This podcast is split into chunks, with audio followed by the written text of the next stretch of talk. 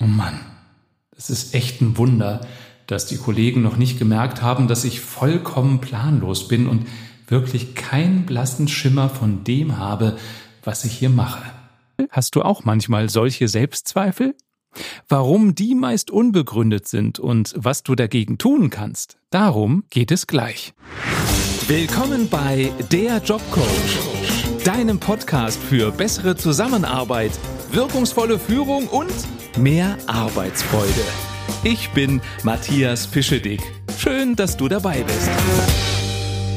Während deine Kollegen sich schon dafür feiern, dass sie es hinbekommen haben, zwei Blätter zusammenzutackern, ohne sich die Finger einzuklemmen, hast du das Gefühl, nichts zu leisten und dein Gehalt überhaupt nicht wert zu sein, obwohl du jede Menge reinklotzt und ackerst und dein Chef dich auch für deine Arbeit lobt. Wenn du so schlecht von dir selbst denkst, dann leidest du vielleicht unter dem sogenannten Hochstapler-Syndrom. Laut Wikipedia wird das so definiert. Das Hochstapler-Syndrom, teilweise auch Imposter-Syndrom, Imposter-Phänomen, Mogelpackungssyndrom, gefällt mir am besten, Mogelpackungssyndrom oder Betrügerphänomen genannt, ist ein psychologisches Phänomen, bei dem Betroffene von massiven Selbstzweifeln hinsichtlich eigener Fähigkeiten, Leistungen und Erfolge geplagt werden und unfähig sind, ihre persönlichen Erfolge zu internalisieren. Kurz gesagt, du stapelst tief und glaubst auch selber, dass du schlechter bist, als du es eigentlich bist.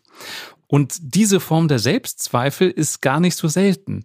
Es gibt Studien aus den 80er Jahren, die davon ausgehen, dass zwei von fünf erfolgreichen Menschen sich selbst als Hochstapler und Betrüger einstufen. Andere Studien gehen davon aus, dass es 70 Prozent aller Menschen sind, die sich unter bestimmten Umständen kleiner und schlechter fühlen, als sie es eigentlich müssten.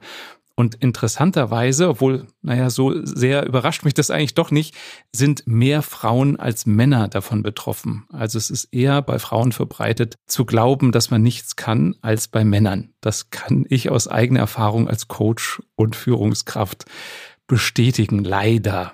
Mir ist es wichtig, mal auf dieses Thema zu schauen, weil ich in Unternehmen so viele wirklich talentierte Menschen treffe, die glauben, dass sie nicht gut genug sind und daneben stehen dann die, die nicht wirklich was auf der Kette haben, die nicht wirklich was leisten und die feiern sich für Kleinigkeiten. Und das finde ich einfach ungerecht. Deswegen, wenn du an dir selbst zweifelst, das ist deine Folge. Wenn du dir noch unsicher bist, ob du auch betroffen bist, dann check doch mal, denkst du auch ab und zu von dir selber, oh Mann, ich bin ganz schön peinlich und auch noch unfähig. Es ist echt nur eine Frage der Zeit, dass die Kollegen das merken. Wenn dir solche Gedanken durch den Kopf gehen, dann leidest du sehr wahrscheinlich unter diesem Syndrom. Das perfide daran ist, du selber denkst schlecht von dir, du selber denkst, du bist peinlich und unfähig und deine Kollegen denken, boah, ganz schön kompetenter Kollege und auch noch so bescheiden oder ganz schön kompetente Kollegin und auch noch so bescheiden. Das ist dieses Spiel von Selbstwahrnehmung und Fremdwahrnehmung. Diese falsche Selbstwahrnehmung, die hat verschiedene Grundlagen. Also zum Beispiel eine übertriebene Vorstellung davon, ab wann man kompetent ist. Bist du auch so jemand, der denkt, ich weiß noch nicht genug, ich muss noch viel mehr lernen, ich muss noch viel mehr Zertifikate machen, dann bin ich vielleicht kompetent? Oder ist vielleicht deine Messlatte zu hoch, nach der du Erfolg bewertest? Also bist du in deinen Augen nur erfolgreich, wenn du, übertrieben gesagt, das Rad neu erfindest oder wenn du zehn Kunden am Tag neu gewinnst oder wenn du 30 neue Ideen am Tag hast. Vielleicht ist das der Grund, warum du dich selber so schlecht und so klein fühlst. Oder machst du dich selber klein, weil du Angst vor negativer Kritik hast. Denkst du, ich muss noch besser werden, damit ich nur noch Lob kriege?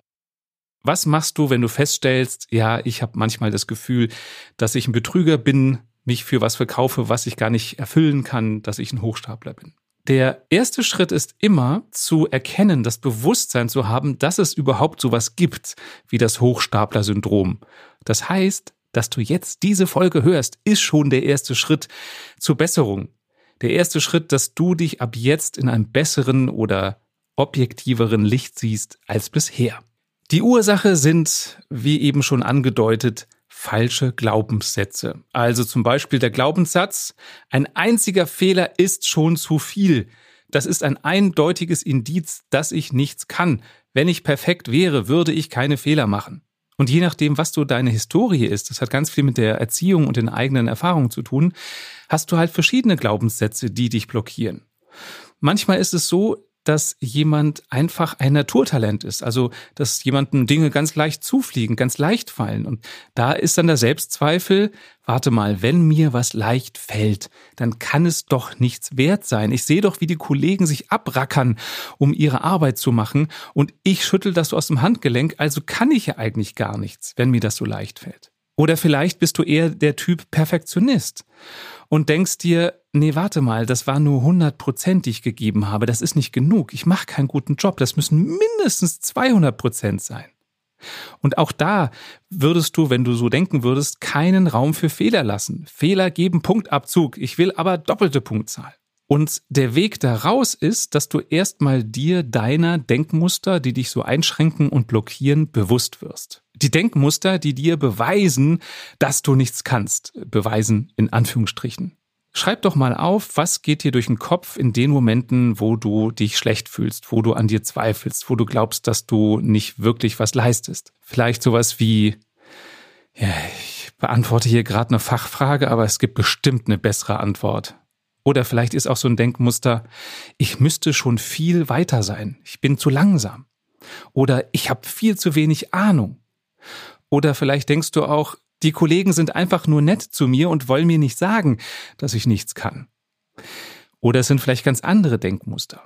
Schreib dir auf, was geht dir durch den Kopf, wenn du das Gefühl hast, dass du ein Betrüger bist? Warum hilft das, wenn du diese Glaubenssätze aufschreibst.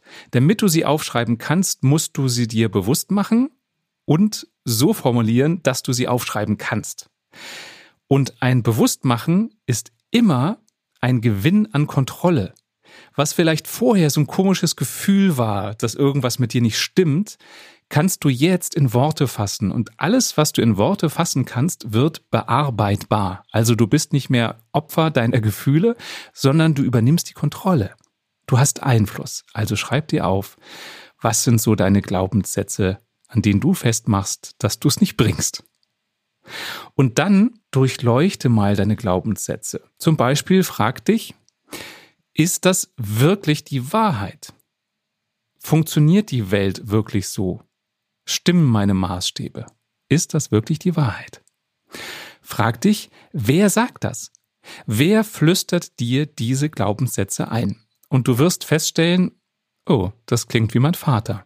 Das klingt wie meine Tante. Das klingt wie mein erster Chef. Das klingt wie wer auch immer.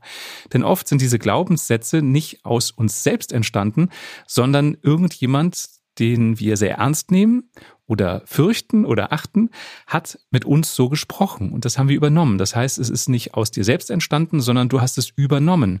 Und das heißt nicht, dass es für dich wirklich stimmen muss, nur weil es in deinem Kopf noch ist. Also frag dich, wer sagt diese Sätze? Mit welcher Stimme hörst du die, wenn du sie in deinen Gedanken hörst? Und frag dich, woran machst du fest, dass diese Glaubenssätze die richtigen Maßstäbe sind? Woran machst du das fest, dass die wirklich die wichtigen und richtigen Maßstäbe sind? Wenn du so reflektierst über deine Denkmuster, wirst du sehr wahrscheinlich interessante Erkenntnisse gewinnen und kannst danach überlegen, stimmen diese Glaubenssätze oder stimmen sie nicht oder wie müsstest du sie vielleicht umformulieren? Manchmal sind es nur Kleinigkeiten, also aus ein Fehler ist schon zu viel könnte vielleicht nach dieser Reflexion werden, zwei oder drei Fehler sind auch okay. Oder sowas wie, aus Fehlern kann ich lernen. Wenn ich keine Fehler mache, kann ich auch nichts dazulernen. Wichtig ist, es muss für dich stimmig sein. Ersetze Glaubenssätze bitte nur oder pass sie nur an, wenn du wirklich überzeugt bist und schreib sie dann auf. Streich den alten durch und schreib den neuen daneben und tüftel ein bisschen. Wie muss die Formulierung sein, dass du sagst, ja, das fühlt sich gut an und ist nicht mehr so selbstzerstörerisch. Was dir auch hilft, ist generell dich zu fragen, wer bewertet deine Arbeit wirklich? Denn wenn du dich schlecht fühlst, bewertest du sie ja selbst. Das heißt, du genügst nicht deinen eigenen Ansprüchen. Nun ist es aber so, du kriegst dein Gehalt als Gegenleistung zu deiner Arbeit. Das heißt, im Grunde geht es doch darum, dass du die Maßstäbe deines Chefs als Vertreter des Unternehmens, für das du arbeitest, erfüllst. Also check mal, wer bewertet denn wirklich deine Arbeit? Dann sprich mit diesen Menschen. Das wird wahrscheinlich dein Chef sein. Das werden deine Kunden sein, vielleicht auch deine Kollegen. Sprich mit ihnen über deren Erwartungen. Was sind ihre Maßstäbe an dich? Wonach definieren sie, ob du einen guten Job gemacht hast oder nicht? Und du wirst überrascht sein, dass die Maßstäbe der anderen manchmal komplett andere sind als die, die du an dich selbst stellst. Schaff dir eine Klarheit. Also schau hin und nicht weg. Verdräng nicht das Gefühl, du bist nicht gut genug oder du bist ein Hochstapler, sondern guckst dir an. Analysier das. Wenn du danach immer noch Selbstzweifel hast, ob du die Maßstäbe erfüllst, ob du gut genug bist, ob du eine Mogelpackung bist, dann führe regelmäßig Feedbackgespräche mit deinem Chef. Du kannst ganz offen sagen, Chef, ich bin mir manchmal unsicher, ob ich einen guten Job mache. Ich brauche bitte öfter Feedback. Oder frag deinen Chef, woran würde ich denn bemerken, wenn ich dich nicht zufriedenstelle? Woran würde ich wahrnehmen, dass du mit meiner Arbeit nicht zufrieden bist, ich nicht deine Erwartungen erfülle? Wenn du das weißt, dann hast du auch ein Signal, wann es mal wirklich zu wenig ist, was du machst. Was du auch machen kannst, ist ein Erfolgstagebuch führen. Das heißt, du machst dir selber deutlich, dass du sehr wohl was leistest. Dazu kannst du entweder jeden Abend vor Feierabend oder abends bevor du ins Bett gehst, dir aufschreiben, was dir heute gelungen ist. Was ist dir heute gelungen? Das können auch Kleinigkeiten sein. Durch das Aufschreiben machst du dir bewusst, das ist nicht nur so ein kurzes, naja, das war ganz okay, sondern du machst es dir wirklich bewusst, was du bringst, was du leistest. Und wenn du es aufgeschrieben siehst, wirst du bemerken, es ist mehr als du vielleicht vorher dachtest oder gefühlt hast. Mach's dir selber bewusst, rationalisiere das. Wenn du an diesem Tag Zweifel hattest an deiner Qualifikation, an deiner Leistung, dann schreib das auch auf. Schreibe auf, wo, an welcher Stelle hast du an dir gezweifelt und wie könntest du diese Zweifel auflösen? Sei es dadurch, dass du dir Feedback holst, war das jetzt gut oder schlecht, was ich gemacht habe. Sei es dadurch, dass du irgendwas recherchierst. Also wenn du das Gefühl hast, du hast eine Empfehlung gegeben oder einen Rat gegeben oder Fachwissen geteilt und hast gezweifelt, dass das wirklich kompetent ist, könnte eine Lösung, um den Zweifel aufzulösen, sein, du recherchierst das. Habe ich das Richtige gesagt? Gibt es vielleicht was Neueres, neuere Studien, was auch immer. Auch da gilt, aufschreiben macht die Dinge bewusster. Und wenn du direkt Lösungen aufschreibst, also nicht nur, da habe ich an mir gezweifelt, drei Totenköpfe, sondern dahinter schreibst, wie kann ich die Zweifel auflösen, wie kann ich Klarheit schaffen. Dann nutzt du deine sogenannte Selbstwirksamkeit, dann nutzt du deinen Einfluss auf dein eigenes Wohlergehen. Was ich bei Mitarbeitern mit dem Mogelpackungssyndrom, mit dem Hochstapler-Syndrom oft auch merke, ist, dass sie kein Lob annehmen können. Bist du auch so eine oder so einer? Wenn dich jemand lobt, dann wischt es ganz schnell weg. Ja, war ja nichts Besonderes und guckst äh, beschämt weg. Wenn dich jemand lobt, dann steht dir das zu. Und das sollte ein Beweis dafür sein, dass du sehr wohl was leistest, dass du sehr wohl was kannst. Und ich war früher auch so, dass ich totale Schwierigkeiten hatte, ein Lob anzunehmen. Und ich weiß nicht, ob du das weißt, ich habe ja früher fürs Fernsehen gearbeitet und habe da mal eine Produktion zusammen mit der Katja Saalfrank gemacht, der Super Nanny. Da haben wir ein neues Format, so ein Talk-Format produziert. Und sie hat mich für, ich weiß gar nicht wofür, aber sie hat mich gelobt für etwas. Und ich habe das auch so abgetan, so ja, ja, mh, ist ja schon gut. Und da hat sie mir ein ganz schönes Bild gegeben. Sie hat gesagt, ein Lob ist ein Geschenk was dir jemand gibt. Und wenn dir jemand ein physisches Geschenk gibt, würdest du es ja auch nicht nehmen und wegstellen und, und weggucken, sondern du würdest es dir erstmal angucken. Derjenige hat sich was dabei gedacht, dass er dir dieses Lob schenkt. Und sie sagte, wenn dich jemand lobt, dann siehst wie ein Geschenk. Guckst dir von allen Seiten an. Mach langsam die Schleife auf und pack es aus. Und dann, wenn du es so bewusst machst, dann kannst du auch ein Lob annehmen. Also wenn dich das nächste Mal jemand lobt und du denkst, ach wofür denn, ich kann ja nichts. Halte inne, denke an die Supernanny, denke an mich und siehst wie ein Geschenk und schau dir dieses Lob an. Und mit der Zeit wirst du dir immer bewusster werden, dass du vielleicht doch ein bisschen was kannst und sogar noch ein bisschen mehr. Wenn du extrem darunter leidest und sich durch die Tipps, die ich dir jetzt gegeben habe, nichts ändert oder nicht für dich zufriedenstellend ändert, dann kannst du auch zu einem Psychotherapeuten gehen oder zu einem Coach gehen, der dich unterstützt, an deinen Selbstzweifeln zu arbeiten, dass du mehr Selbstbewusstsein bekommst für deine Qualität, für deine Leistungsfähigkeit. Und das ist für mich keine Schwäche. Wenn du ein Bein gebrochen hast, dann gehst du ja auch zum Arzt und fummelst nicht selber dran rum oder sagst, ach, das heilt von alleine. Und genauso finde ich, wenn man psychisch Probleme hat, warum sich nicht professionelle Hilfe holen? Ich wünschte jetzt, dass du deine Augen öffnest, die Welt anders siehst, dich selbst anders siehst und erkennst, dass du kein Hochstapler bist, sondern eher ein Tiefstapler. Und du stolzer durchs Leben gehen kannst, weil du wirklich was leistest und wirklich eine Bereicherung bist. Das war der Jobcoach. Wenn dir diese Folge gefallen hat, dann empfiehl sie gerne an all die Kollegen, von denen du glaubst, ja, die stellen ihr Licht unter den Scheffel, die glauben, dass sie nichts können, aber eigentlich sind das die High-Performer. Und empfiehl's auch gerne deinem Chef, denn vielleicht kann er auch dich und andere Kollegen unterstützen, die sich selber nicht als so wichtig und nicht als so kompetent sehen.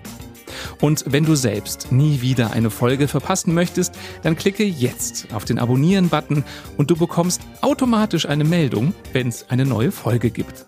Schön, dass du dabei warst und bis bald.